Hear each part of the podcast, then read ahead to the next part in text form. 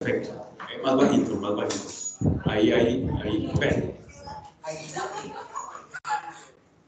100% ecualizado ya. Muy bien. eh, vamos entonces a, a iniciar abriendo el corazón, primero que todo. Orden, orden en la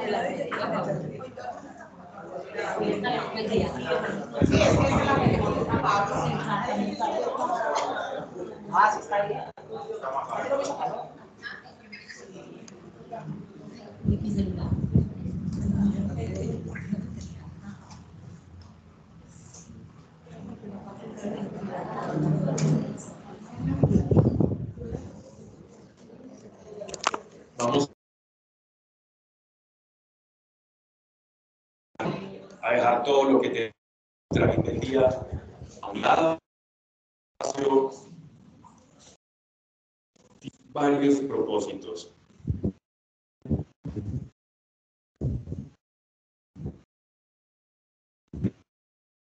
El primero es que es un punto de encuentro, punto.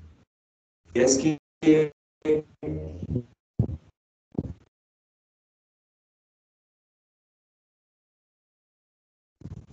quienes, quienes hemos disfrutado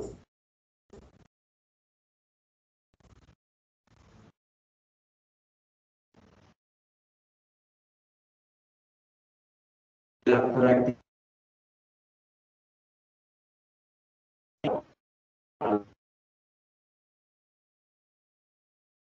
de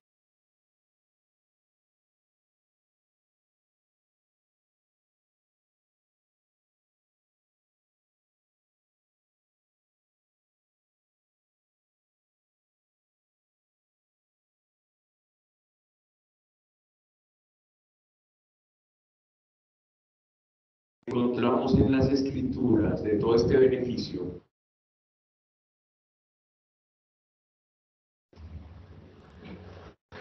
Cuando somos llenos del Espíritu Santo, vamos a tener un ingrediente más. Y es que esa palabra, que es general, que podemos leer en un contexto histórico, en un contexto de moral, como pedagógico para, para dirigir mi vida, como un manual de instrucciones. Aparte de eso, el Espíritu Santo puede traer un fragmento de esa palabra e iluminarlo en una situación específica de tu vida. Quienes han experimentado esa iluminación espiritual por parte del Espíritu Santo saben de lo que estamos hablando. Y allí es verdaderamente cuando se cumple la cita, no solo de pan vivirá el hombre, sino de toda palabra que sale de la boca de Dios. Y es cuando verdaderamente atesoramos su palabra. ¿Pero por qué la atesoramos? Porque vemos que funciona. Si no funcionase, entonces no tendría sentido. Estaríamos repitiendo un decálogo, un sistema de creencias, moralina, ética cristiana. Pero cuando vemos con sorpresa que esta palabra se aplica al contexto de nuestra vida, al contexto específico, guiados por el Espíritu Santo, entonces cada vez le vamos a tomar más valor. Y si tú estás aquí en esta noche o nos estás escuchando es porque has descubierto ese valor. Y uno de esos propósitos que nos une a nosotros es el saber este valor y el querer escudriñarlo, extraerlo, como si la palabra fuera una, una fruta, una fruta suculenta, jugosa, una naranja, un melón.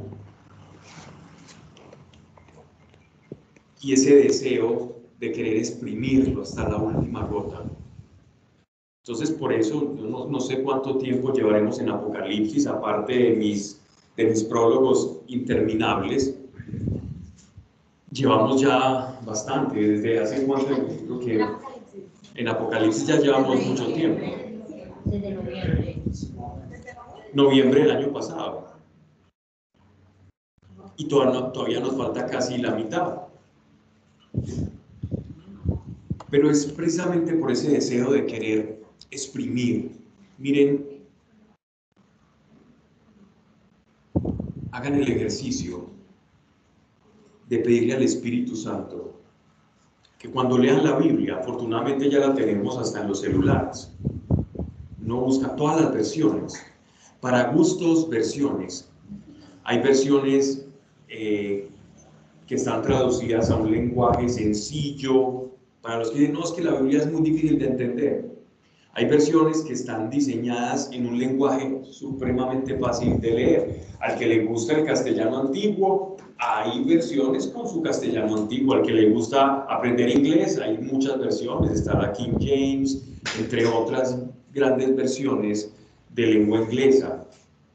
Está también quien quiere una Biblia para profundizar en, ciertos pasajes desde el idioma original. Existen versiones como la Biblia de Jerusalén, que tiene algunos pasajes en los que el traductor deja la palabra en su idioma originario.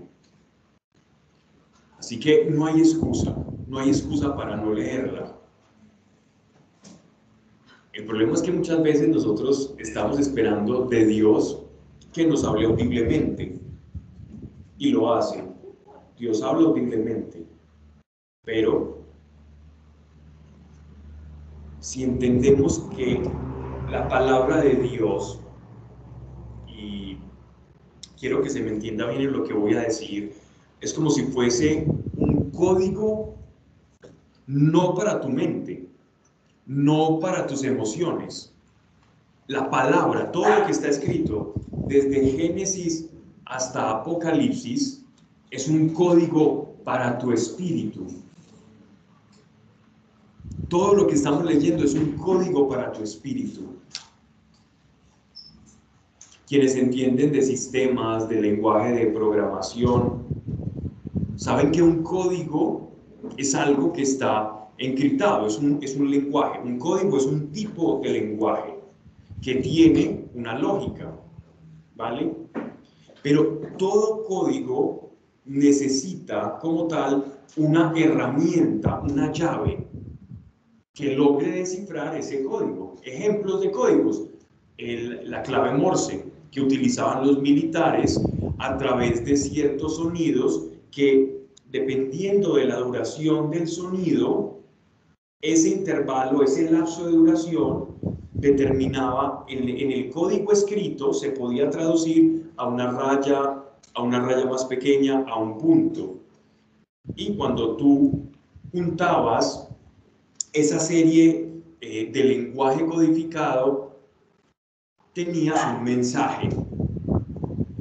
Entonces miren, cuando vemos la Biblia como un código para el espíritu, Así la veían los judíos. Los judíos, después del cautiverio en Babilonia, comenzaron a notar que la Biblia no solamente narraba la historia de la redención del pueblo de Israel como tal, porque si uno se lee desde Génesis hasta, hasta los libros proféticos, vamos a encontrar un contexto histórico muy, digamos así, fácil de leer, organizado, eh, sistematizado, pero más allá de eso, cuando recibimos el Espíritu Santo, Él va a traer esto que fue palabra de Dios en los profetas y lo va a actualizar, porque la palabra de Dios no pasa, la palabra de Dios trasciende el tiempo y el espacio. Y en esa trascendencia te puede hablar aún hoy a tu corazón. Jesús cuando caminó entre nosotros, descifraba continuamente ese código. Ese código para para él era muy claro. Y los maestros de la ley se acercaban para preguntarle el por qué actuaba como actuaba en medio de circunstancias que para ellos eran inverosímiles. Por ejemplo, recordemos el pasaje en el que los apóstoles están reunidos en la casa de la suegra de Pedro y que van a llevar un paralítico. Ahí en el, en el Evangelio de Juan podemos ver muy claramente que bajan al paralítico por esas casas que tenían un, un, techo de argamasa con paja, y bajan al paralítico y nuestro Señor comienza a revelarles quién era Él a través de cosas que ya estaban escritas sobre Él, de la autoridad del Hijo del Hombre, del Hijo del Hombre que ya había profetizado Daniel. Entonces Él tenía, Él era la llave para interpretar ese código. Y si Jesús es la llave para interpretar ese código, el canal que nos lleva a esa interpretación correcta es el Espíritu Santo. Jesús abrió ese código para nosotros y el canal por el que nosotros recibimos la revelación es el Espíritu Santo. Entonces, cuando un creyente recibe el Espíritu Santo, ocurre un milagro maravilloso en su interior. Y este milagro lo podemos evidenciar en los caminantes de Emaús. No conocieron al Señor resucitado cuando Él se les aparece, ellos venían hablando y en el entretanto aparece, se les aparece nuestro Señor resucitado, se les se presenta ante ellos y venía escuchando lo que iban diciendo y les pregunta, bueno, ¿y qué es lo que está pasando? ¿Por qué van con tanto afán? Y ellos comentan todo lo que había ocurrido en la crucifixión y todo el aleteo y el jaleo que había en medio de, Israel, todas las facciones que estaban en disputa en ese momento. Y Jesús retira el velo de estos caminantes de Maús y dice que se les abren y como los ojos y ellos tienen un entendimiento de las escrituras, como si les fuera retirado un tapón, lo que les, no les permitía descifrar ese código les es retirado. Entonces todos los creyentes tenemos la autoridad para descifrar ese código que está ahí. Y ese código está vivo. Ese código no va a hablar. Lo mismo para la vida de Hernán que para la vida de Pablo, porque las circunstancias, si bien en algunos momentos pueden ser parecidas o las dificultades, cada quien la vive según su, su experiencia personal. Así que esta, este, esta revelación, este código, se, se hace al molde de la circunstancia de cada persona. Es este el valor de la Biblia, ese es el valor de la palabra de Dios. Es pues por esto que nosotros nos reunimos acá todos los miércoles para poder bajar esto y hacerlo común a todos, que sea de fácil acceso. Entonces Dios ha constituido personas para que puedan ilustrar a otras. Y en la medida en que tú vayas comprendiendo, entonces vas a poderle transmitir a otro. Porque para eso está la iglesia. No menospreciemos eh, la palabra de Dios. Si no entiendes algo, estás leyendo un texto y te parece oscuro, pídele al Espíritu Santo y continúa leyendo, continúa leyendo que en el momento menos esperado, pero que tú más lo necesites, el Señor, por medio de su Espíritu, va a bajar a tu corazón la palabra que estés necesitando para el momento. Pero si yo no tengo, si yo no leo la palabra de Dios, entonces, ¿de qué materia prima el Espíritu Santo va a tomar para poder decirme a mí qué es bueno y qué es malo. Quiero escuchar más a Dios, me acerco más a su palabra, porque en su palabra voy a obtener revelación. Y el Espíritu Santo va a tomar todo lo que ya ha ido revelando a tu corazón. Todo lo que ha ido incorporando a tu corazón es lo que va a tomar el Espíritu Santo. Muchas veces leemos o escuchamos y nuestra memoria racional, la memoria cerebral, llega hasta un límite y a uno se le olvida la verdad, uno pasa de largo de la mayoría de cosas. Pero como esto no va a la mente, sino al espíritu, en el espíritu se alberga todo lo que escuchamos de Dios, queda como una semilla incrustada en el espíritu.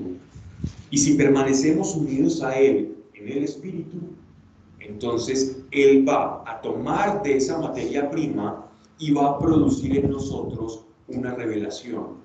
Y ahí es cuando escuchamos decir, y Dios me habló al corazón. ¿Pero por qué te habla el corazón? Porque extrajo elementos que ya estaban en ti, semillas que ya estaban en ti, y simplemente las hizo germinar. Nótese lo siguiente. Miren un pasaje que nos ilustra de, de, manera más, más detallada, más perfecta lo que estoy hablando. Nuestro Señor está caminando con sus apóstoles y se acercan al templo de Jerusalén, al templo de Herodes, pues que construyó Herodes, pero era el templo de Jerusalén. Y les dice a sus discípulos, también habían unos fariseos, sacerdotes y escribas escuchando, que ese templo iba a ser destruido y que en tres días él lo levantaría. Justo antes que Jesús les hablase sobre el templo de Jerusalén y que alguno de los apóstoles le, le hablara de la magnificencia del templo. ¿Cierto? Entonces por eso nosotros creíamos que él estaba hablando del templo, del templo de Jerusalén, que efectivamente fue destruido, pero que a la fecha no ha sido reconstruido.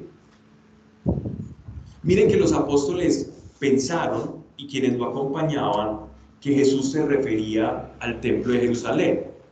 Yo me imagino los apóstoles pensando, bueno, si este resucitó a Lázaro, si este sanó a paralítico, pues hará levitar todas estas piedras y hará una especie de reconstrucción como cuando uno eh, rebobina un vídeo y entonces va viendo cómo vuelve hacia atrás. Y todo se vuelve como a acomodar si es que se había dañado algo, un suceso, un vaso quebrado, etc. Y tiempo después, ya después de que Jesús había resucitado y les había enviado su Espíritu Santo, y ahí está la clave de todo esto, ellos recordaron ese evento y queda registrado en los evangelios que se acordaron de esas palabras de Jesús y que se estaba refiriendo a su propio cuerpo. Estaba refiriendo a la resurrección. El templo era su propio cuerpo, era su propia vida, la que él eh, perdía y recuperaba en medio de su santidad.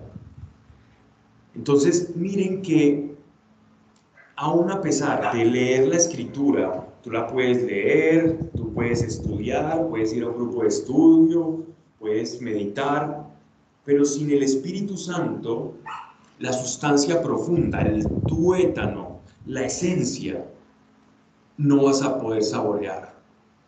Es por medio del Espíritu Santo que nosotros recibimos el sentido de la escritura. Y por eso antes de empezar, vamos a pedirle al Espíritu que abra nuestro entendimiento, nuestro corazón, ya que está en cada uno de nosotros, para que podamos comprender no solo en la situación personal, por el calibre de lo que vamos a leer a continuación, sino en la situación mundial y personal, cómo tú puedes traducir esto y llevarlo a tu contexto, a tu experiencia, para que experimentes una Biblia que es la palabra de Dios viva y no un conocimiento estéril, muerto, que divide, que te hace pensar que tienes la razón, sino simplemente una revelación que te da una luz para saber cómo dirigir tu vida e interpretar situaciones globales y personales que están ocurriendo. Siendo así, Padre, te damos gracias, Señor, eres bienvenido a este lugar. Eres la razón por la cual estamos acá. Si bien venimos cargados o con problemas, Señor, gracias porque tú también utilizas este espacio para ayudarnos, para llevarnos de tu mano. Espíritu Santo, esta fue la revelación que tú le diste al apóstol Juan para estos tiempos, para tiempos venideros y para tiempos del pasado. Hoy queremos Dios, Espíritu Santo, que traigas y reveles al corazón ¿Qué tiene que ver esto con nosotros como personas, como padres, como madres, como hermanos, como hijos, como esposas o esposos, como trabajadores o empleadores, como ciudadanos y sobre todo a nuestra situación personal? ¿Qué tiene que ver esto con nosotros? Ven, Espíritu Santo, toma el control de este lugar para que no se diga aquí cosa alguna que no glorifique al Hijo y de esa manera, Señor, podamos estar tranquilos con el estar recibiendo alimento caliente, alimento fresco, alimento nutricio. En el nombre de tu Hijo Jesucristo nuestro Señor. Amén. Bien, vamos entonces al capítulo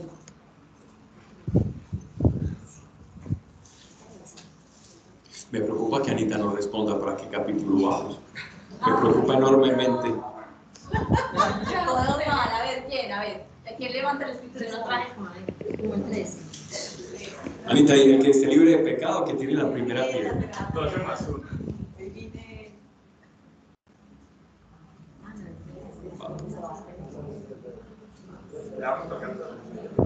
Vamos para el 14. Así termina. Aquí está la sabiduría. Ok. Contextualicemos. Venimos viendo unos sellos que se abren. A mí me toca recapitular porque veo rostros nuevos, entonces llegan en medio de todo esto, pero aquí hacemos el esfuerzo. Se están desatando unos sellos, libros que se están abriendo en el cielo.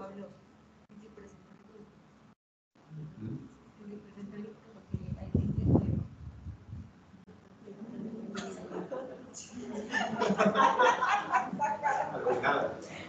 Al final. Eh, son una serie de libros que contienen todo el devenir de la historia en cuanto a la salvación.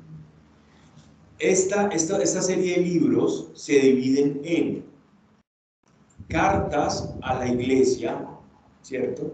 O el Apocalipsis, para, para hacer bien la introducción. El Apocalipsis se divide en carta a siete iglesias, siete iglesias que estaban distribuidas en lo que conocemos como Asia Menor, actualmente la región de Turquía y Transcaucasia. Eso es donde se encuentran en estos momentos esas siete iglesias. El siete, número bíblico que representa perfección o totalidad. La palabra perfecto en castellano es algo que, que no tiene error. La palabra perfecto, telios, en griego, que es en lo que está escrito, significa completo. La palabra perfecto que utilizamos nosotros no es la misma que utilizaban los griegos. Para los griegos era algo completo. Así que siete representa algo completo. Es una revelación de cómo se va a completar el ciclo del ser humano en esta tierra, los tiempos a los que se refiere Dios. Entonces estas siete iglesias representan la iglesia completa, la iglesia en su totalidad, la que fue, la que es y la que será. ¿Vale? Dentro de estas siete iglesias se nos habla de siete enfermedades del alma, siete enfermedades del alma representadas en cada uno de los discursos que Jesús mismo le da a las siete iglesias. ¿Vale?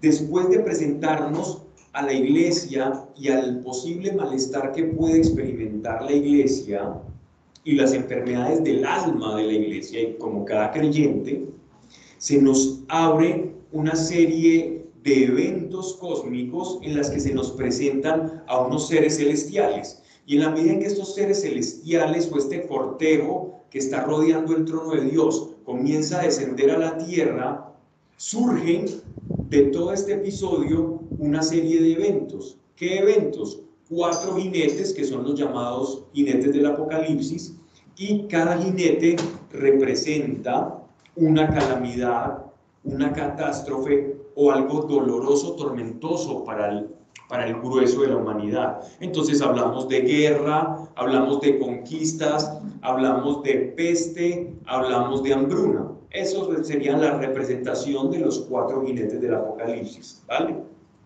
Después de estos cuatro jinetes del Apocalipsis, se nos muestra eh, en el, que el Cordero, el Cordero de Dios, que es Jesucristo, saca un rollo, un papel sellado. Y ese rollo o papel sellado, porque en ese tiempo no existían los libros, sino que eran rollitos, ¿ya? Estos rollitos eh, tenían un sello, un sello de estos sellos de cera que utilizaban los, los monarcas. Y ese sello solo lo podía abrir alguien que fuese digno. Y ese que era digno era Jesús de Nazaret.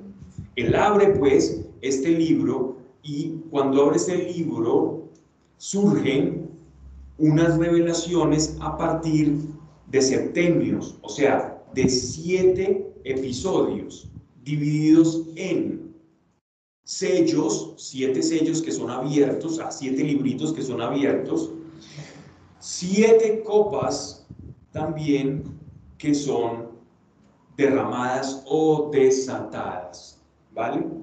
Siete copas, siete sellos y cuatro jinetes del Apocalipsis. Cuando se desata el séptimo sello, que es en el contexto en el que estamos, el apóstol Juan nos hace en medio del Apocalipsis un breve receso, como un, dejemos de mencionar esto porque Dios me acaba de dar otra revelación personal, no para el mundo, sino para la iglesia. Y esta revelación personal del apóstol Juan a la iglesia es cómo va a experimentar el grueso de los escogidos, es decir, quienes han sido llenos del Espíritu Santo, todos esos eventos catastróficos, incluido copas y sellos. Y nos habla a través de una metáfora, de una analogía de la iglesia vista como una mujer. ¿Vale?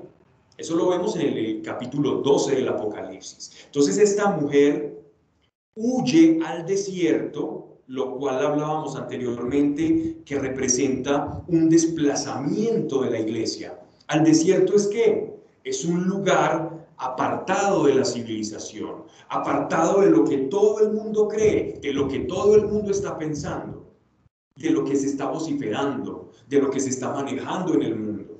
Es decir, que Dios aparta a la iglesia y dice que la aparta no, no, no es que la parta como, como en huida, corriendo, no, él mismo la lleva como con alas de águila y él se encarga de alimentar a la iglesia, ¿vale? Lo que quiere decir que en medio de la tribulación que representa la apertura de estos sellos y el derramamiento de estas siete copas, Dios va a tener misericordia de su iglesia. ¿Cómo la va a tener? Apartándola. Y eso ya nos da a nosotros una idea que en el final de los tiempos la iglesia va a ser un remanente. ¿Alguien comprende o ha meditado en, el significado de la palabra remanente? ¿Qué es un remanente? Lo último. Como la que queda un pedacito, que es lo que he hecho siempre en la palabra de Dios. Siempre queda como una, ¿cómo se dice? Una muestrecita pero como un poquito de la mata, ¿cómo se dice? Un piecito. Un piecito. sí, sí, como que corta y queda, y queda una, vez, una vez que sigue como caminando, pero es chiquitito. Muy bien, muy bien. Muy buen símil. El remanente tiene que ver con algo pequeño, con algo pequeño y apartado. ¿cierto? Es algo que pertenecía a y es apartado de ese a. Y por eso el símil es muy bueno de la planta. ¿Vale? Pero ojo, porque al expresar remanente implica que son pocos, que no son muchos. Pero tenemos que guardar las proporciones. Una, algo es poco o es mucho dependiendo con lo que se compare, ¿no? con la humanidad, con el grueso de la humanidad, es poco.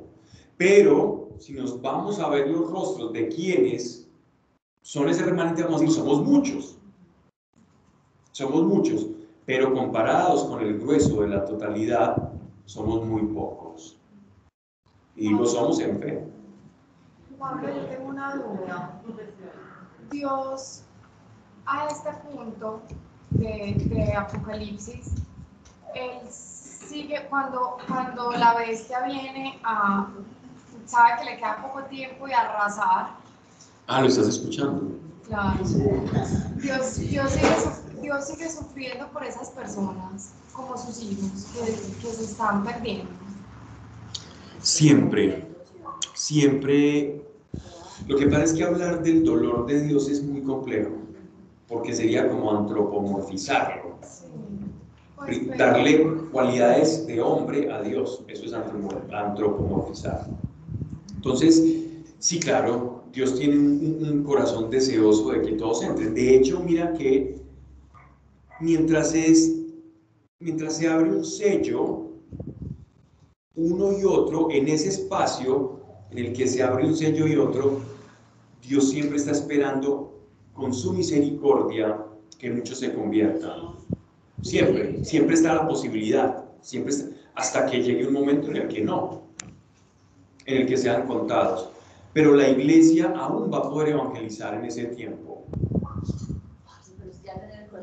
Muy, muy, de piedra, con tantas señales y con tantas cosas. Pues es que ya que lo tiene, pero piedra. Bien. Lo que pasa es que las señales van a ser lo que pasa es que la gente se dice que es muy fácil, entonces, pues, incluso, no sé, hay, hay personas que uno dice, Ana María, pero ¿qué más le tiene que pasar, pues? Y, y entonces uno entiende que la, visión puede estar muy nublada a, a, esa, a ese nivel. La dureza del corazón es una cualidad muy triste del hombre, ¿no? Pero él dice que él quita corazones de piedra y pone corazones de carne y en algún momento pues nosotros tuvimos ese corazón de piedra y no había poder humano, pero bendito es el Señor. Sí, bueno, entonces seguimos con, con Dios aparta y, y, cuando aparta, o ese remanente tiene que tener una característica en común. ¿Cuál es esa característica común a ese remanente, a esa iglesia de los últimos tiempos? el Espíritu Santo, sin lugar a dudas. Pero otra característica, si no, no sería en iglesia, definitivamente no. La unidad. La unidad. Va por ahí. Muy bien, va por ahí. El amor. Indiscutiblemente tiene que estar. La comunidad. Pablo, el espíritu. Miren, ¿a alguien se le ocurre otra, otra cosa? La fe tiene que estar, pero a veces hay fe y no hay unidad. Esta iglesia tiene que estar en un solo sentir y en un solo pensar.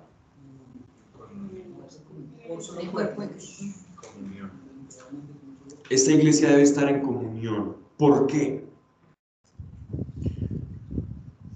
porque tiene que reunir esa cualidad, porque la persecución que va a venir sobre la iglesia va a ser mortífera. Y esa persecución viene simbolizada a través de dos bestias, una bestia del mar y una bestia que sale del fondo de la tierra. Y esta bestia, lo vamos a ver a continuación, tiene un discurso y si la iglesia no está unificada, unida en un discurso, que es el discurso de Cristo, que es la verdad, entonces no va a tener las características para poderse apartar. Porque si tú tienes un poco de mundo y Dios está llamando a que la iglesia del final de los tiempos tenga una característica aparte de la unidad que es que tiene que estar apartada o la condición para estar apartado es que no puedo tener nada del mundo, no puedo tener nada del mundo. No puedo tener nada del mundo para estar apartado. Porque si yo concilio cosas, si yo empiezo a relativizar cosas, a negociar, a decir, no, esto sí, esto me parece muy extremo, nunca voy a ir al desierto. Y tarde que temprano, por conservar el statu quo, por el temor, por no ofender, por ser políticamente correcto, por quedar bien con mis papás que me dieron de comer, que me levantaron, que me dieron el estudio, incluso por, por no contender con otra persona. No, yo soy pacífico y por no, no, no, yo les voy a hacer caso simplemente como para no armar controversia. No voy a ser iglesia apartada. Y también va de la mano con la identidad que hablábamos hace ocho días. Completamente. Porque de eso, si no perdemos la identidad, vamos a estar al ser apartados, al no perder la identidad, vamos a estar como en unión con, con los otros. Pues, cuando llegue como la Ujú. Pablo, ¿qué pasa con esos? eh, eh, ahí en la palabra dice que algunos hijos de Dios eran engañados. Sí, ¿Cierto? sí, sí, sí. Pero siguen siendo. Aún los elegidos, dice, claro que sí. Pero siguen siendo elegidos y siguen siendo hijos de Dios. Correcto. Entonces, eh, no es que. Sufrirán con los impíos las consecuencias de los impíos. Pero, a ver, la pregunta, porque para que escuchen es, eh, la palabra de Dios ciertamente dice que aún los elegidos serán engañados. Algunos elegidos serán engañados. Pero una cosa es decir que soy engañado en mi buena fe y otra es decir que mi alma perece. Pero cuando soy engañado voy a sufrir las mismas consecuencias, excepto la perdición de mi alma, de aquellos que ya están engañados y que no son creyentes. Hay un caso eh, muy similar en la escritura, hay, hay un pasaje en el que el apóstol Pablo habla en una de sus cartas de un hombre, recuerdan que lo leímos, que estaba casado con su madrastra. Que su padre muere y él se casa con su madrastra, entonces le presentan ese- esa situación al apóstol Pablo y entonces él le remite a través de ese amanuense, eh, pues el escriba que le ayudaba, le remite la, la respuesta y esa respuesta de ese personaje se transforma en una de las cartas del Nuevo Testamento que es maravilloso. Pablo, ah, pues, qué pena, ¿verdad? Que está hablando de ese tema, ahí el apóstol en- pues, más adelantico, él dice que él pues, envía como su espíritu a juzgar. Yo no sé si entendí bien que dice que no podemos juzgar a los que están por fuera de la iglesia, pero como hermanos en la iglesia debemos ser comunicantes entre nosotros y pues como hacer entender al otro que está actuando mal si es necesario, pues como decir que si no actúa de esa forma errónea, pues tiene que salirse de, esa comunidad. Entonces, como que nosotros mismos ser muy duros en hacer respetar la palabra de Dios, como lo. Ok, es precisamente a ese pasaje al que me refiero y el apóstol Pablo dice directamente, eh, aquel, a- al tal ya lo he juzgado en el espíritu, ¿cierto? Pero ojo, nosotros no somos jueces, él era un apóstol, ¿no? Y el apóstol tenía una autoridad, tenían las llaves del reino. ¿Qué quiere decir las llaves del reino? La autoridad para decidir, ¿no? Nosotros, ¿qué tenemos? Nosotros tenemos si bien estamos investidos de esa autoridad, sí debemos hablar con el hermano que está cayendo personalmente, ¿cierto? Y, y amonestarlo personalmente o exhortarlo. La palabra exhortar es mejor que amonestar, porque amonestar es como castigar, una amonestación, ¿no? La exhortación es de exo, de, de extraer, de sacar la verdad, ¿no? Entonces tú vas a sacar lo que está mal para que se incorpore lo que está bien, pero lo haces con prudencia y con amor. Pero nosotros como iglesia no podemos decir tú te vas o tú te quedas. La autoridad apostólica sí lo podían hacer, pero era por su autoridad apostólica. Nosotros exhortamos. Ya como iglesia, ¿cierto? Como comunidad, sí podemos decir, venga, esto no es y no perteneces a este lugar. Cuando te arrepientas y vuelvas en otra conducta, pues bienvenido con los brazos abiertos. Sería más bien esa la actitud de nosotros. Más que endurecernos, es hablar y exhortar en amor. Porque si algo está llena la iglesia es de hipersensibilidad. si hay algo en lo que están criando a nuestros hijos, en lo que se nos está educando los medios de comunicación, ya bien lo dicen eh, los americanos, por ejemplo, le llaman los snowflakes, las hojuelitas o las, las pompitas de nieve, las... ¿Cómo decir? Los copitos de nieve, ¿Ya? O, la, o la sociedad de hipersensibles, en la que ya nos ofendemos por todo. Los hijos, no podemos decir hijos si son mujeres. Ah, bueno, sí. Entonces, eh, se ofende, entonces tenemos derecho a ofendernos absolutamente por todo. Pero es una parte de respuesta de corazón. Sí, pero esa es la educación a la, que nos están llevando es a ofendernos por todo. Todo nos ofende. Esa es la sociedad actual, por lo menos los jóvenes actuales. Yo he ido a dar charlas a, a colegios y, y, algunos de los que me han invitado me dicen, ten mucho cuidado de manejar este tema porque entonces empieza y esto y no se puede decir esto y no se les puede tratar así. Cuando, cuando yo recuerdo que en mi época nos decían a discreción, atención firmes y cual militar. Y no, y no nos llamaban por nuestro nombre, sino por un número de lista o el apellido. Y era maravilloso nadie se ofendía. Ahora nos ofendemos por todo. Una hipersensibilidad tan nociva, tan dañina, que no nos enseña a afrontar el sufrimiento. Y cuando llegan situaciones difíciles que afrontar o sufrimiento, no tenemos capacidades, no tenemos herramientas porque nos las quitaron todas. Y como no tenemos herramientas para defendernos y afrontar la vida, entonces llega alguien con un discurso a decir, mira, yo te voy a enseñar cómo vivir, yo te puedo dar todo, fírmame acá y yo te voy a dar un salario, yo te voy a dar todo para que vivas.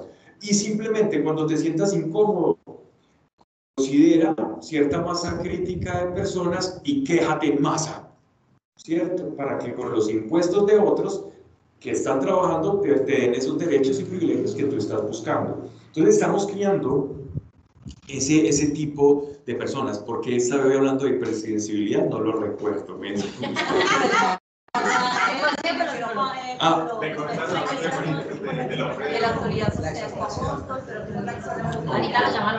Entonces la exhortación. Hay que tener mucho cuidado porque a menos que haya una persona madura en el espíritu que se le pueda decir cuántos pares son tres moscas y que lo reciba con amor, hay personas que hay que utilizar muchos paños, paño tras paño tras paño, algodones y un regalo por el derecho.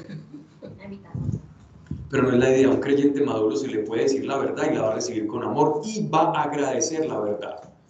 Alguien lleno del Espíritu Santo va a agradecer que se le hable con la verdad. Sin rodeos, dígame la verdad. Pablo, yo tengo nada a lo que dijo Manu. Cuando tú le dijiste a Manu, a ver, que va a ser engañada, ¿cierto? Más no es que se pierda la, ¿cierto? Pero tú dijiste, van a sufrir las consecuencias de los de los impíos, de los impulsos, ¿cierto? Entonces, pero esas consecuencias se refieren a, o sea... Los sellos. Mira que estamos hablando, mira, estamos hablando que la iglesia es apartada al desierto. Si tú eres engañado, no vas a estar en el desierto. O sea, no vas a ser llevado con alas de águila, como dice el Señor, al desierto y alimentado por Él. Por lo tanto, vas a perecer con Sodoma y Gomorra, pero tu espíritu no. Pero es que eso es cuando ya viene Jesús. O sea, porque es que ellos, los, los impíos, en realidad van a estar en una zona de confort. Los que van a estar en la zona de Claro, pero va a haber un momento en que, esa, en que pasen el tiempo de la bestia, ¿cierto? El tiempo de esa autoridad y que ya se desenmascare quién es quién y en ese momento van a sufrir. Por el momento van a disfrutar del engaño. Claro, correcto. Porque nadie va, nadie dice que rico estar engañado, como estoy pasando de mal engañado. No, uno es engañado porque cree que va a estar mejor. ¿no? Dime. Eh, hay un sufrimiento del, espíritu Sí, va a haber uno muy fuerte, el saber lo equivocado que fui, y otro es el sufrimiento de, las, de los fenómenos atmosféricos, físicos que van a ocurrir. Porque los sellos, la mayoría son cosas, la peste, son biológicas, el hambre, la conquista, la guerra, y la iglesia va a estar escondida, llevada por el Espíritu Santo, en refugios, ¿no? Y Dios tendrá parte de su iglesia también en el mundo. En el mundo, pero como encubierta. Se está suscitando muchas dudas con eso. El llamado no deja de ser un misterio. Yo me pregunto, Dios lo que me llamó tenía la misma condición de pecadora que cualquier otro. No, pero la a mí se me rompe el pelo y yo no veo la diferencia de yo en ese momento con la otra persona, eso es un misterio. Porque, pues, bueno, gloria a Dios, la, la verdad llegó a mis ojos. es un misterio, tú lo has dicho. Tú lo has dicho. ¿Por qué nosotros estamos disfrutando de la palabra de Dios y experimentamos lo que experimentamos y otros no? Es un misterio. Pero una vez tú me lo respondías, Pablo, y me decías, es que es una lección escuchar todos en algún momento en la vida tenemos contacto con Dios real y verdadero, pero hay gente que lo rechaza. Pero es excepcional, mi llamado fue soberanía de Dios. Sí, yo estaba cerrada. También es mi corazón.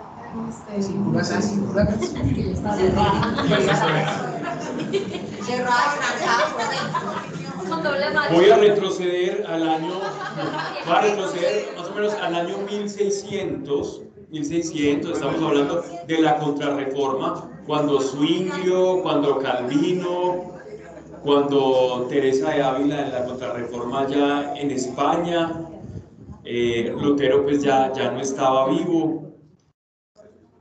Esa era la discusión de esos cuatro personajes. La soberanía de Dios versus la, versus la gracia versus la libertad del hombre. Es bueno, que es bueno que meditemos en eso. Lo que sí les puedo decir es, es un misterio, y a esto me refería, el por qué Dios nos eligió. El apóstol Pablo perseguía a cristianos y Dios lo bajó del caballo, ¿cierto? Lo tumbó. Casi que contra su voluntad. Tanto que Jesús le, dice un refrán de, el caballo peleando contra el frenillo. la final pues llamamos para todos, pues ya que me, quien no escuche, que quien no acepte, quien no, quien no quiera recibir independiente de la forma que, que le toque, por así decirlo. Bien, miren, bien, bien Luigi, ¿cómo termina, cómo termina las siete cartas a las iglesias? ¿Cómo termina? Yo estoy a la mesa, ¿cierto? y llamo, a la puerta, perdón, y llamo. El que abra, yo entraré y cenaré con él, ¿cierto? Y él cenará conmigo. Entonces, una persona, hay personas que creen que tomaron la decisión. Hay personas que creen que tomaron la decisión y sí, yo fui muy libre, yo escuché una cosa y me fue seduciendo el mensaje. Es un misterio hasta qué punto llega mi libertad o termina y empieza la soberanía de Dios. Ahí te dejo en ese problemita. Ahí te dejo en ese problemita. Si tú crees que Dios te atropelló en su gracia, pues afortunado eres porque te vas a sentir elegido, incluso contra tu voluntad. Estoy pecando, estoy teniendo una mala doctrina, una mala praxis, una mala teología.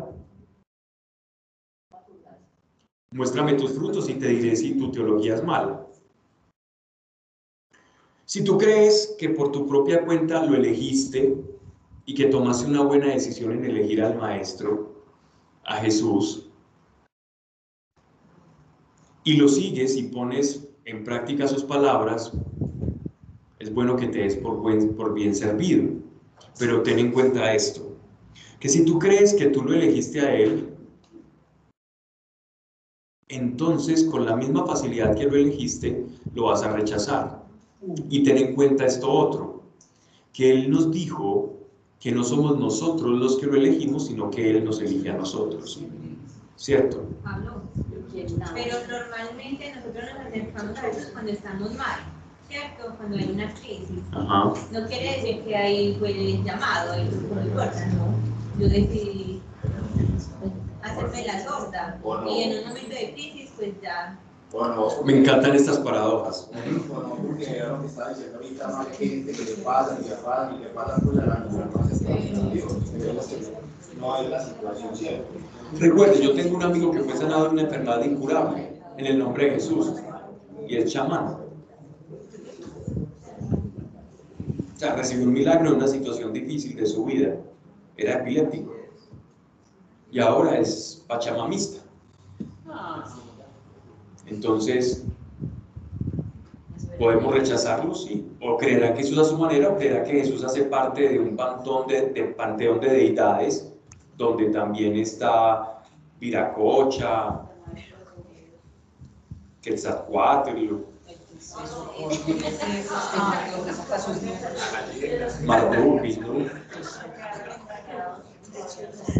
Dime.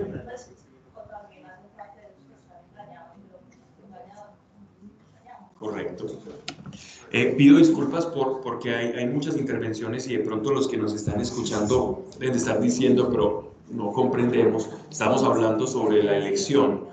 Eh, si nosotros elegimos al Señor o Él nos elige a nosotros, o hasta qué punto es un misterio. Y para redondear, para redondear y, y que podamos digerir todo esto de lo que estamos hablando. Tú puedes pensar que bíblicamente en la soberanía de Dios Él te eligió y que fuiste predestinado. Bueno, entonces actúa como tal, porque según tu fe tienen que ser tus obras. Si tú crees que lo elegiste o, o que le, no que lo elegiste, que Él te eligió y que Él te dijo, bueno, sí o no, ¿vienes, vienes conmigo o no, como le dijo a más de uno, porque en el caminar le dijo a más de uno, acuérdense del joven rico. Dijo, ven, deja todo y sígueme. Y el hombre dijo, ah, pues que me la pusiste muy difícil. Él no lo pensó, no lo y se fue. Ah, ok.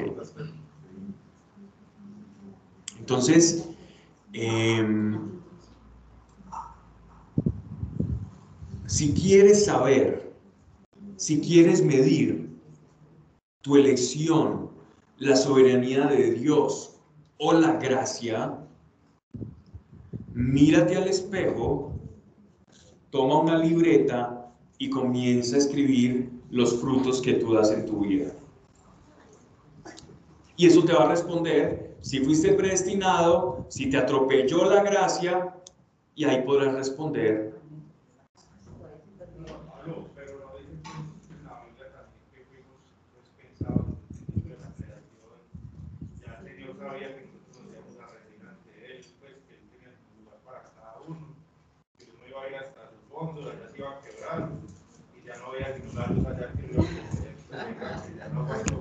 Así es, así es.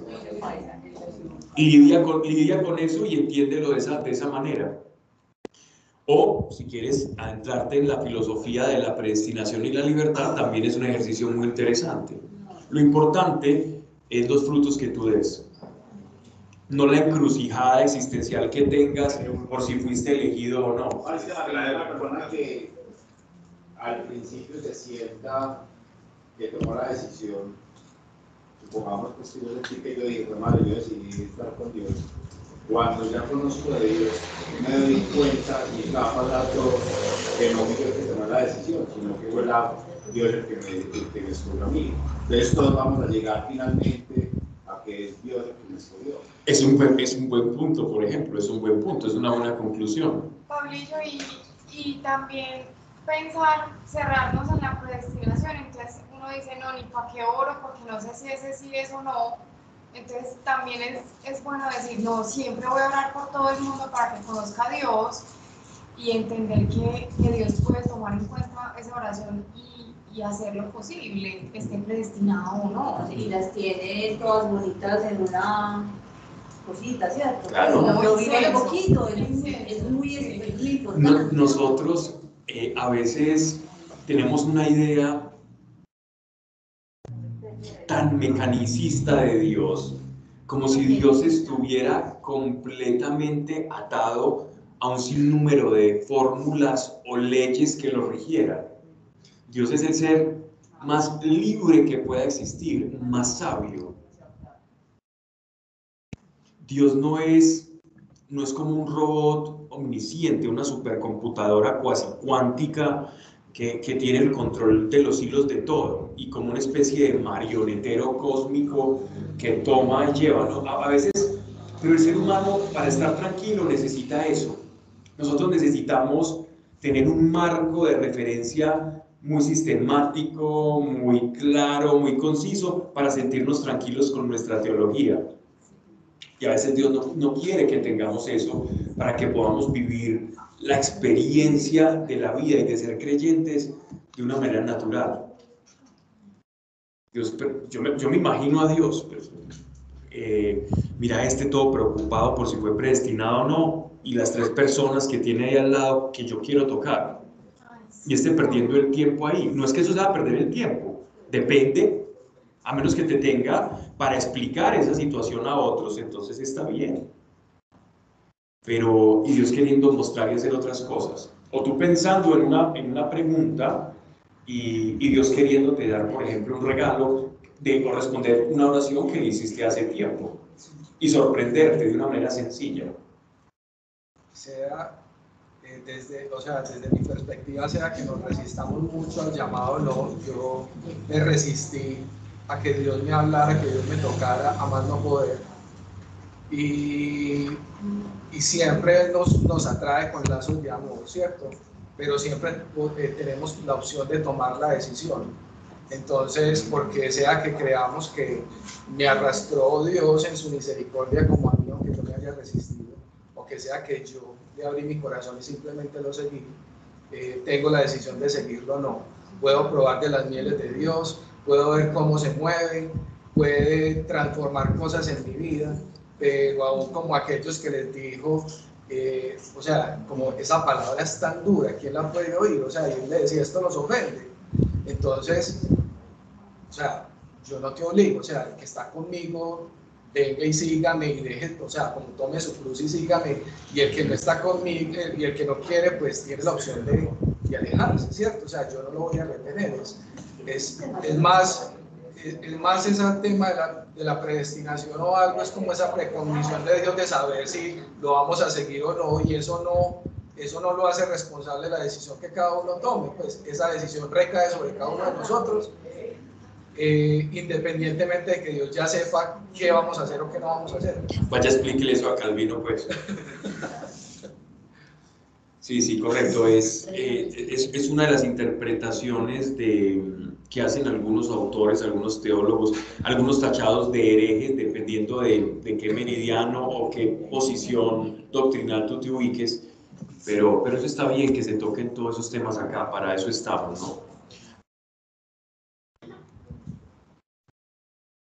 una semana estaba dando una charla en un reto. Mi intervención iba a ser de hora y media y porque alguien tocó ese tema, llegué a la casa a la medianoche.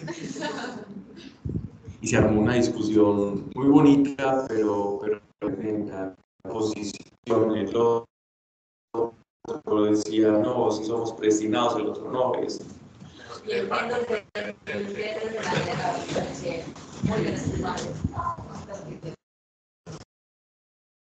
Y y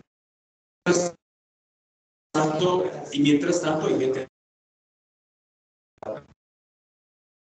porque, porque no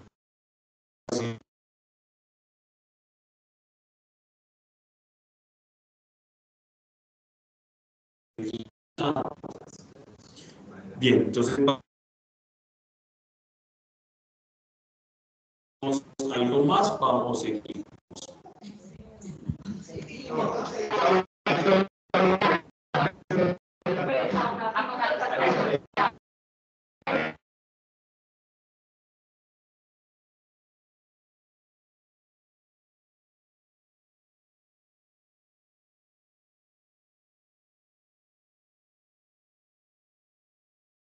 Especie de tierra prometida que en este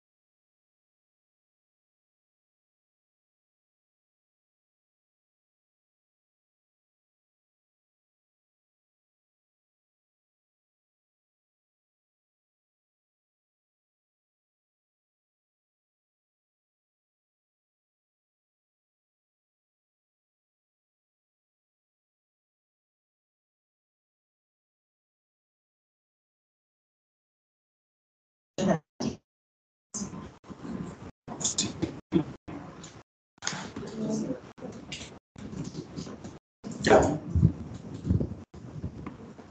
Ok. Estamos. Dios está como dice el profeta Isaías, que la gallina toma, digamos que una gallina, toma por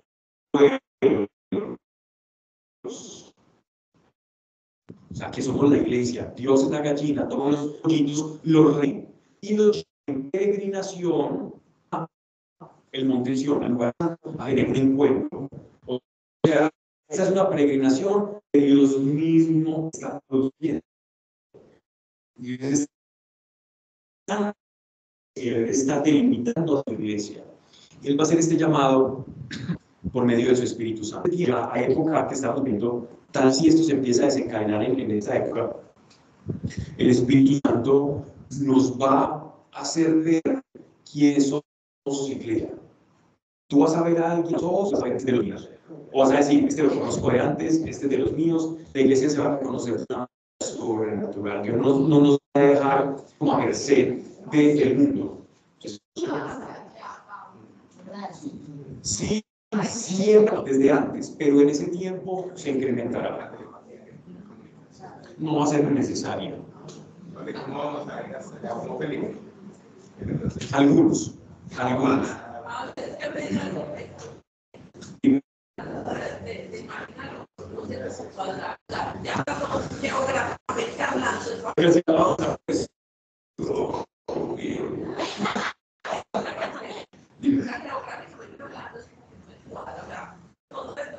África, Europa, Ásia, América, permanente de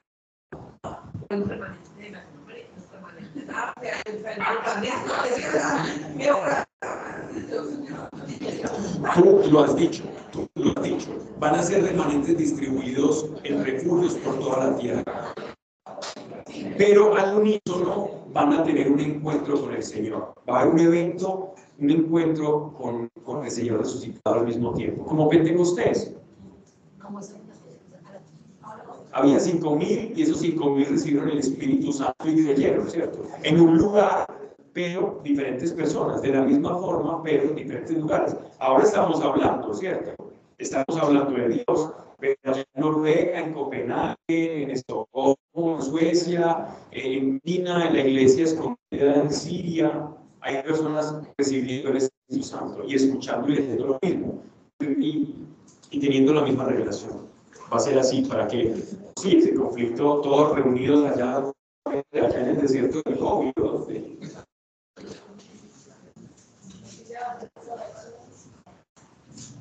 eh, no hacen un éxodo, pero como, apartado, sí. De hecho, no, no, es que de hecho, el, el éxodo es la prefiguración de esto que va a acontecer con la iglesia. Es que es un éxodo literal. Bien. Vi he aquí el cordero que está sobre el monte Sión y con él 144 mil. Son los mismos, 144 mil. ¿Quiénes son esos 144 mil? Vamos a ver. No, no, no. no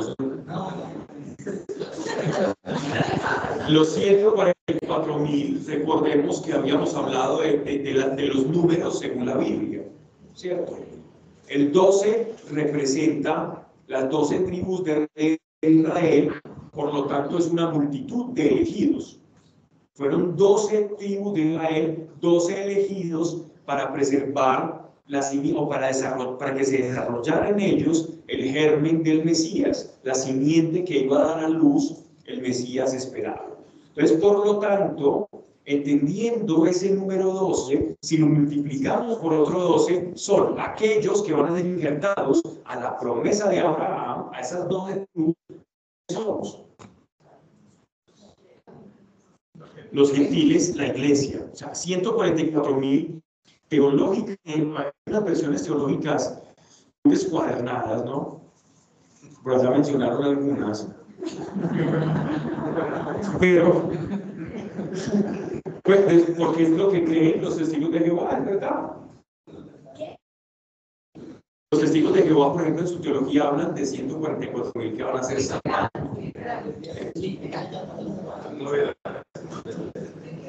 Entonces, dice, y con el 144 mil llevan su nombre.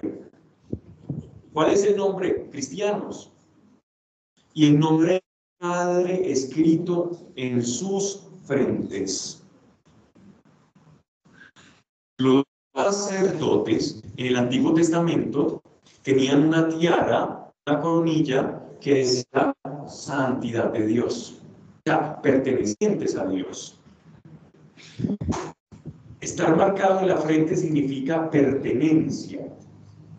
Por eso el sumo sacerdote y los levitas tenían ese, esa, escritura, santidad de Dios, pertenecientes a Dios, separados para Dios. Estos 144 mil representan a unos separados para Dios. Y hoy una voz del cielo, como voz de grandes aguas, como voz de gran trueno, y la voz que oía era de citaristas que tocaban sus cítaras y cantaban un cántico nuevo delante del trono y de los cuatro vivientes y de los ancianos. Y nadie podía aprender el cántico sino los 144 mil, los que fueron rescatados Estos son los que se mancharon con mujeres y son vírgenes. Ah, solo entre los hombres. Bien contexto del Antiguo Testamento. La fornicación en el Antiguo Testamento era eran otros dioses, era esposo de otros dioses. O sea que los 144 mil son aquellos que no se dejaron seducir del uso del falso profeta de la bestia y no comulgaron con esos dioses. El problema es que ya los dioses somos nosotros. El problema es que ya al que están elevando a la estatura de Dios no es a un Baal, no es a un Mardú, no es a un Poseidón, no es a Hades, no es a Odín. Al que está en estos momentos, al que se está enalteciendo por sobre todo, es el hombre. Por eso el 666 es un número de hombre. El hombre exaltado con la imagen trinitaria de Dios. El hombre exaltado tres veces a la potencia de Dios. Y dice,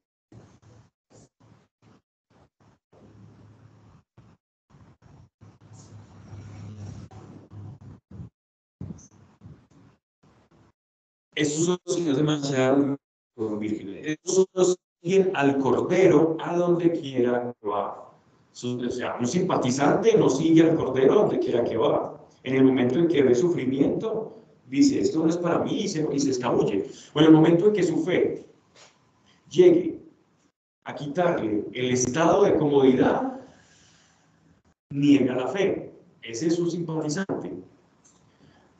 Sale una ley que prohíbe que tú enseñes el a a tus hijos y tú dices, ah, no, a Dios lo que es de Dios y al César lo que es de César y Dios dice por ahí en una carta que hay que obedecer. En Romanos dice que hay que obedecer a las autoridades. Señor, yo soy muy bíblico, yo voy a obedecer a las autoridades, yo le voy a dejar de enseñar la fe, la fe a mis hijos. Saben que eso ya ha ocurrido varias veces. Mao Zedong o Mao Zedong, el Mao Zedong, el, el, digamos así, uno de los mayores genocidas de, la historia, eh, prohibió toda práctica cristiana o símbolo cristiano, eliminó, torturó y mató a todo aquel que pensase o enseñase elementos diferentes a la cátedra comunista de la China en épocas de la, de la Unión Soviética. Lenin y Stalin hicieron lo mismo. Prohibieron toda enseñanza, empezando por la escuela pública y luego la enseñanza privada del credo o de todo símbolo religioso. ¿Por qué? Porque hay un texto en el Capital de Carlos Marx, podemos leer eh, cierto refrán que dice que la religión es el opio del pueblo, es decir, es la droga, y si les quitamos esa droga, entonces estamos haciéndole un bien. En Cuba ocurrió lo mismo, en Corea del Norte como nunca, como nunca ocurrido eso. La persecución a la iglesia es de muerte o a cualquier manifestación espiritual o trascendental, y hay una iglesia oculta. En ciertos países musulmanes es prohibido el cristianismo y si tú eres cristiano, te lapidan, te matan. Y está dentro de su legislación. Miren que esto está ocurriendo ahora. Lo que pasa es que nosotros vivimos en un mundo ciertamente libre y no experimentamos esas realidades tan tenebrosas. Pero esto pasa ahora. Entonces, ¿qué decisión tomaríamos nosotros cuando nuestra fe sea contradictoria a la enseñanza oficial.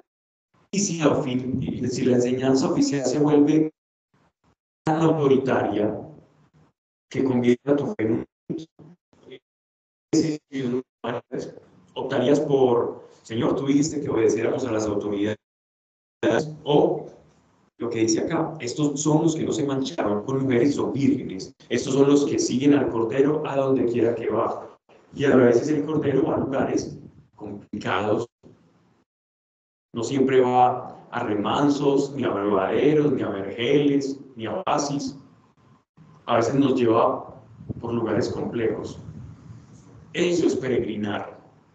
Es ir de la mano del cordero y a veces en una peregrinación, quienes han estado en una tierra santa, a veces en lugares complicados, pero a donde vas a llegar va a ser maravilloso. estos fueron rescatados dentro de los hombres como primicias para Dios y para el portero. Y en su boca, las primicias es lo, lo que se, lo, de una cosecha, los primeros brotes o frutos de una cosecha, que son generalmente los más ricos, son los que se ofrecen a Dios. Entonces él está refiriéndose a esa primera iglesia de mártires, ¿cierto? Porque va a haber una iglesia que ya está con él. Hay una iglesia que está en la tierra, hay otros que ya están con él, ¿no? Entonces aquí se está refiriendo a la iglesia en conjunto, pero específicamente a ese grupo de personas que dieron la vida por él, los mártires, los santos hombres que no se corrompieron, las mujeres justas, santas, las, de Proverbios 31, la de mujer virtuosa aquí en la llana, todas esas están, están allá. ¿Cierto? Y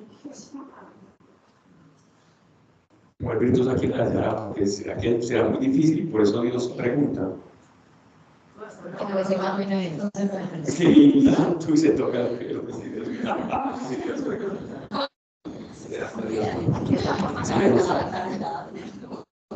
Creo que aquí hay muchas mujeres virtuosas.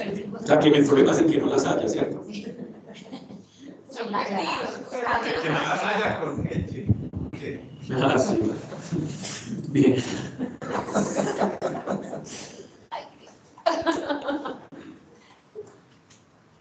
Entonces, primicias para Dios fueron los primeros. Aquí nos está revelando la identidad de esos 144 mil y específicamente son los que vienen en ese cortejo con los cuatro seres vivientes, son todo el grupo de santos. Santos no son los del efluvio luminoso, que, que uno lee en todas las aligrafías que San Benito, que aparte de ellos, otros que no se sabe que también fueron escogidos y que también eran santos. ¿Cuántos santos han muerto en el olvido para las generaciones? Sí.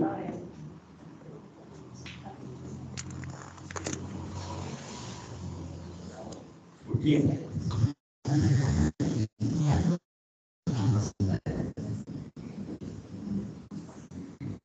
Ángel que volaba por medio y mira, un evangelio eterno para pregonarlo a los moradores de la tierra y a toda nación, tribu, lengua y pueblo, siendo grandes Temed a Dios y dadle gloria porque llegó la hora de su juicio.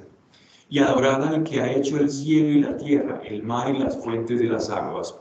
Un segundo ángel siguió diciendo, cayó, cayó Babilonia la grande, que a todas las naciones dio a beber del vino del furor de su fornicación. Vamos a hacer aquí un, a detenernos. Babilonia ya no existe. Babilonia son ruinas. Babilonia en esos momentos es Irak, ¿cierto? E Irak estaba, bueno, hace poco ya dejó de estar ocupado por los americanos y están ahí con una pseudo-democracia de papel, pero, pero ahí está. Babilonia, en términos bíblicos, representa lo que otrora era el imperio babilonio. Para haremos algo de historia para poder ilustrar Babilonia cuando lo leamos. ¿no? Recuerden que en el año 657 fueron llevados cautivos los israelitas, los de Judá, o sea, el reino del sur, estaba dividido entre el reino del norte y del sur, Israel en el norte, Judá en el sur, por Nabucodonosor. ¿ya? Nabucodonosor es el segundo de una dinastía eh, de Babilonia, porque su padre tuvo una batalla, el padre de Nabucodonosor, con un gobernante llamado Sennacherib, que era el gobernante de los asirios. Cuando el padre de Nabucodonosor, que no era de una casta sacerdote, de una casta de reyes, eh, vence a los asirios, entonces empieza una hegemonía del imperio babilónico, surgir de ese imperio babilónico. Y es su hijo Nabucodonosor que comienza a exportar toda la religión y toda la fe de los babilonios. Entonces, pueblo que capturaban, exportaban sus dioses y los hacían venerar a sus dioses. El principal de los dioses del imperio babilonio era un, una Marduk. Marduk era el, el dios principal del panteón babilónico. Los templos que utilizaban los babilonios para adorar a sus dioses se llaman sigurats. Sigurats eran unas construcciones piramidales parecidas a la pirámide del Sol en México, a, los que han ido a Chichen Itza. Eso es un sigurat, ¿cierto? Que son como pirámides pero sin la punta. Y estos babilonios, estos babilonios fueron los que construyeron la, la susodicha en Babilonia, en, Sumeria, que son los ancestros de los babilonios, la susodicha de Babel, que en realidad era un sigurat muy alto, y en esa reconstrucción de Babilonia querían unir el cielo y la tierra. ¿Ya? Ese era como el propósito. Viendo esto, esto es una caricaturización de Babilonia, porque hay, es, un, es, un, tema muy vasto y muy enriquecedor, todo lo que es la arqueología de, de lo que es Mesopotamia, de los imperios babilonios, sumerio, acadio, eh, eh, citas, en fin. Pero la Biblia nos trae a colación el corazón de Babilonia. Después de Nabucodonosor, su hijo comienza eh, a exportar, ahora sí, no solamente conquistar pueblos, sino dedicarse a crecer la teología de su pueblo y a exportar los dioses. Y esos dioses empiezan a, a cobijarlos otras naciones, como por ejemplo la de Israel. Entonces miremos a Babilonia como un símbolo de idolatría, un símbolo de idolatría de exportación. ¿Ya? Entonces ellos exportaban la idolatría a granel.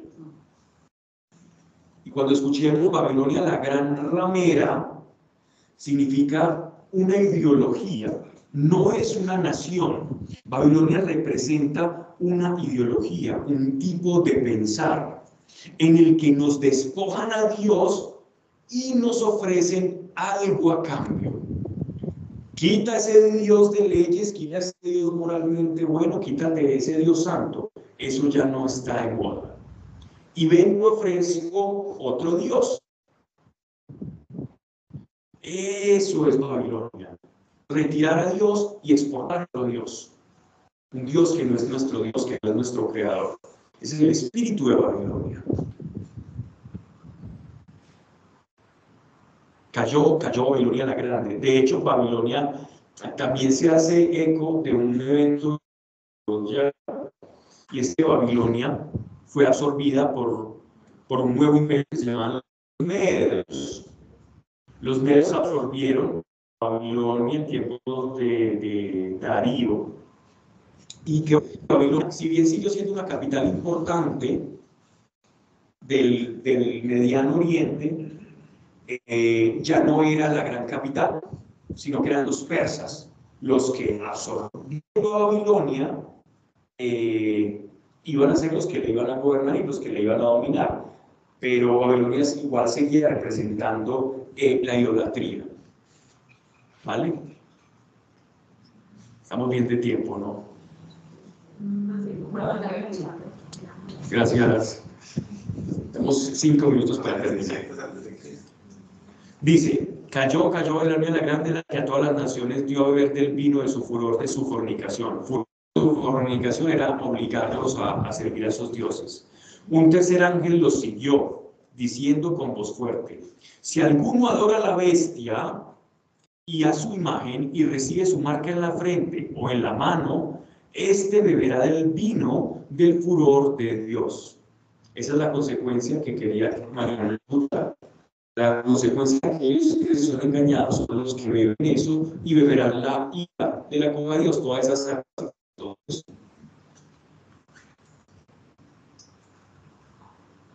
que ha sido derramado sin mezcla copa de su ira y se ha atormentado con el fuego y el azufre delante de los santos ángeles y delante del Cordero. Ya, ya he explicado creo que más 10 veces durante estos dos años ¿Qué significa la ira de Dios? No es que Dios esté bravo por sino la ira de Dios es su santidad frente a nuestra naturaleza es cuando la santidad de Dios toca o choca con nuestra naturaleza pecaminosa, se produce algo y ese algo, por lo general, si no estoy envuelto en su santidad, me va a causar sufrimientos. Ejemplo, los sacerdotes cuando entraban eh, sin ser santos al lugar santísimo, al santo santorum, y perecían. Esto de, la marca de la... Vamos, vamos a hablar la charla, pero por favor no me... de eso y el humo de su tormento subirá por los siglos de los siglos, y no tendrá reposo día y noche aquellos que adoran a la bestia y a su imagen, y a los que reciban la marca de su nombre. La marca de su nombre su identidad. Ojo, marca de su nombre su identidad. Aquí está los santos, aquellos que guardan los preceptos de Dios y la fe de Jesús. Oí una voz del cielo que decía, escribe, bienaventurados eso es para nosotros, los que mueren en el Señor.